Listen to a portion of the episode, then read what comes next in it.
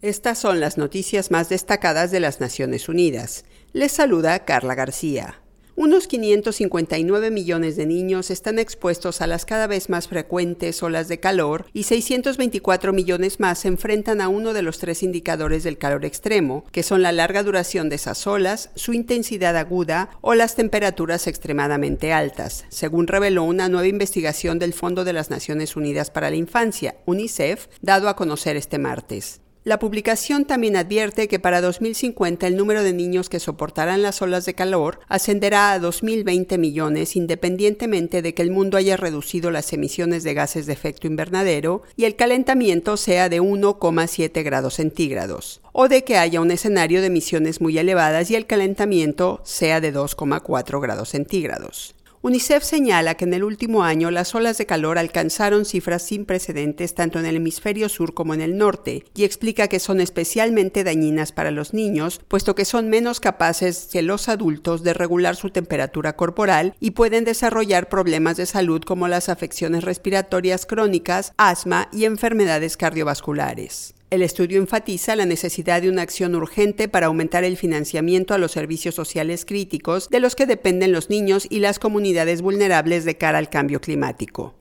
En otra información, al menos 5.684 migrantes han muerto de principios de 2021 a la fecha en las rutas migratorias hacia y dentro de Europa, informó la Organización Internacional para las Migraciones, la OIM, y especificó que los decesos aumentaron tanto en las rutas del Mediterráneo como en las fronteras terrestres hacia Europa y dentro del continente. La OIM registró más de 29.000 muertes durante los viajes migratorios a Europa desde 2014 y señaló que esa continua pérdida de vidas es otro sombrío recordatorio de la urgencia de vías seguras y legales para la migración. La agencia de la ONU afirmó que muchas de las muertes podrían haberse evitado con una asistencia rápida y efectiva a los migrantes en peligro. Agregó que los testimonios de migrantes sobrevivientes indican que al menos 252 personas murieron desde 2021 durante supuestas expulsiones forzadas por parte de las autoridades europeas ocurridas en el Mediterráneo central, oriental y occidental, en la frontera terrestre entre Turquía y Grecia y en la frontera entre Bielorrusia y Polonia.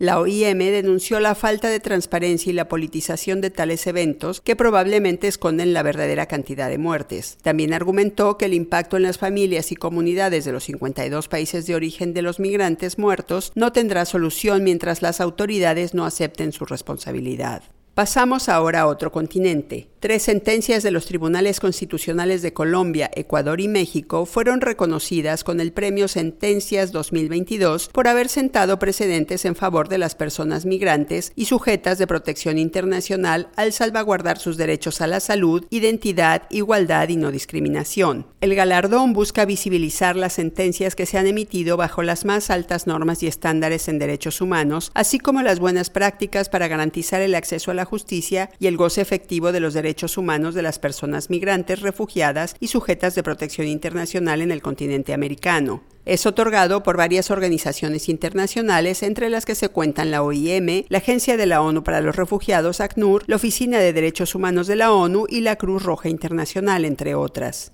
El primer lugar del premio correspondió a la Corte Constitucional de Colombia, que ordenó a la Secretaría de Salud valorar de forma urgente la enfermedad de una mujer venezolana y sus dos hijas que se encontraban en Santiago de Cali sin importar que su situación migratoria fuera irregular. La Corte Constitucional de Ecuador obtuvo el segundo lugar al ordenar en un fallo la revisión del caso de seis mujeres migrantes venezolanas a quienes les fue rechazado el registro de nacimiento de sus hijos por no presentarse con un representante legal que se los autorizara. El tercer lugar le fue otorgado a la Suprema Corte de Justicia de México, que declaró anticonstitucional el procedimiento de revisión migratoria que estaba previsto en la ley de la materia por ser contrario a los derechos de libre circulación y tránsito dentro del territorio nacional, así como a los de igualdad y no discriminación. Y hasta aquí las noticias más destacadas de las Naciones Unidas.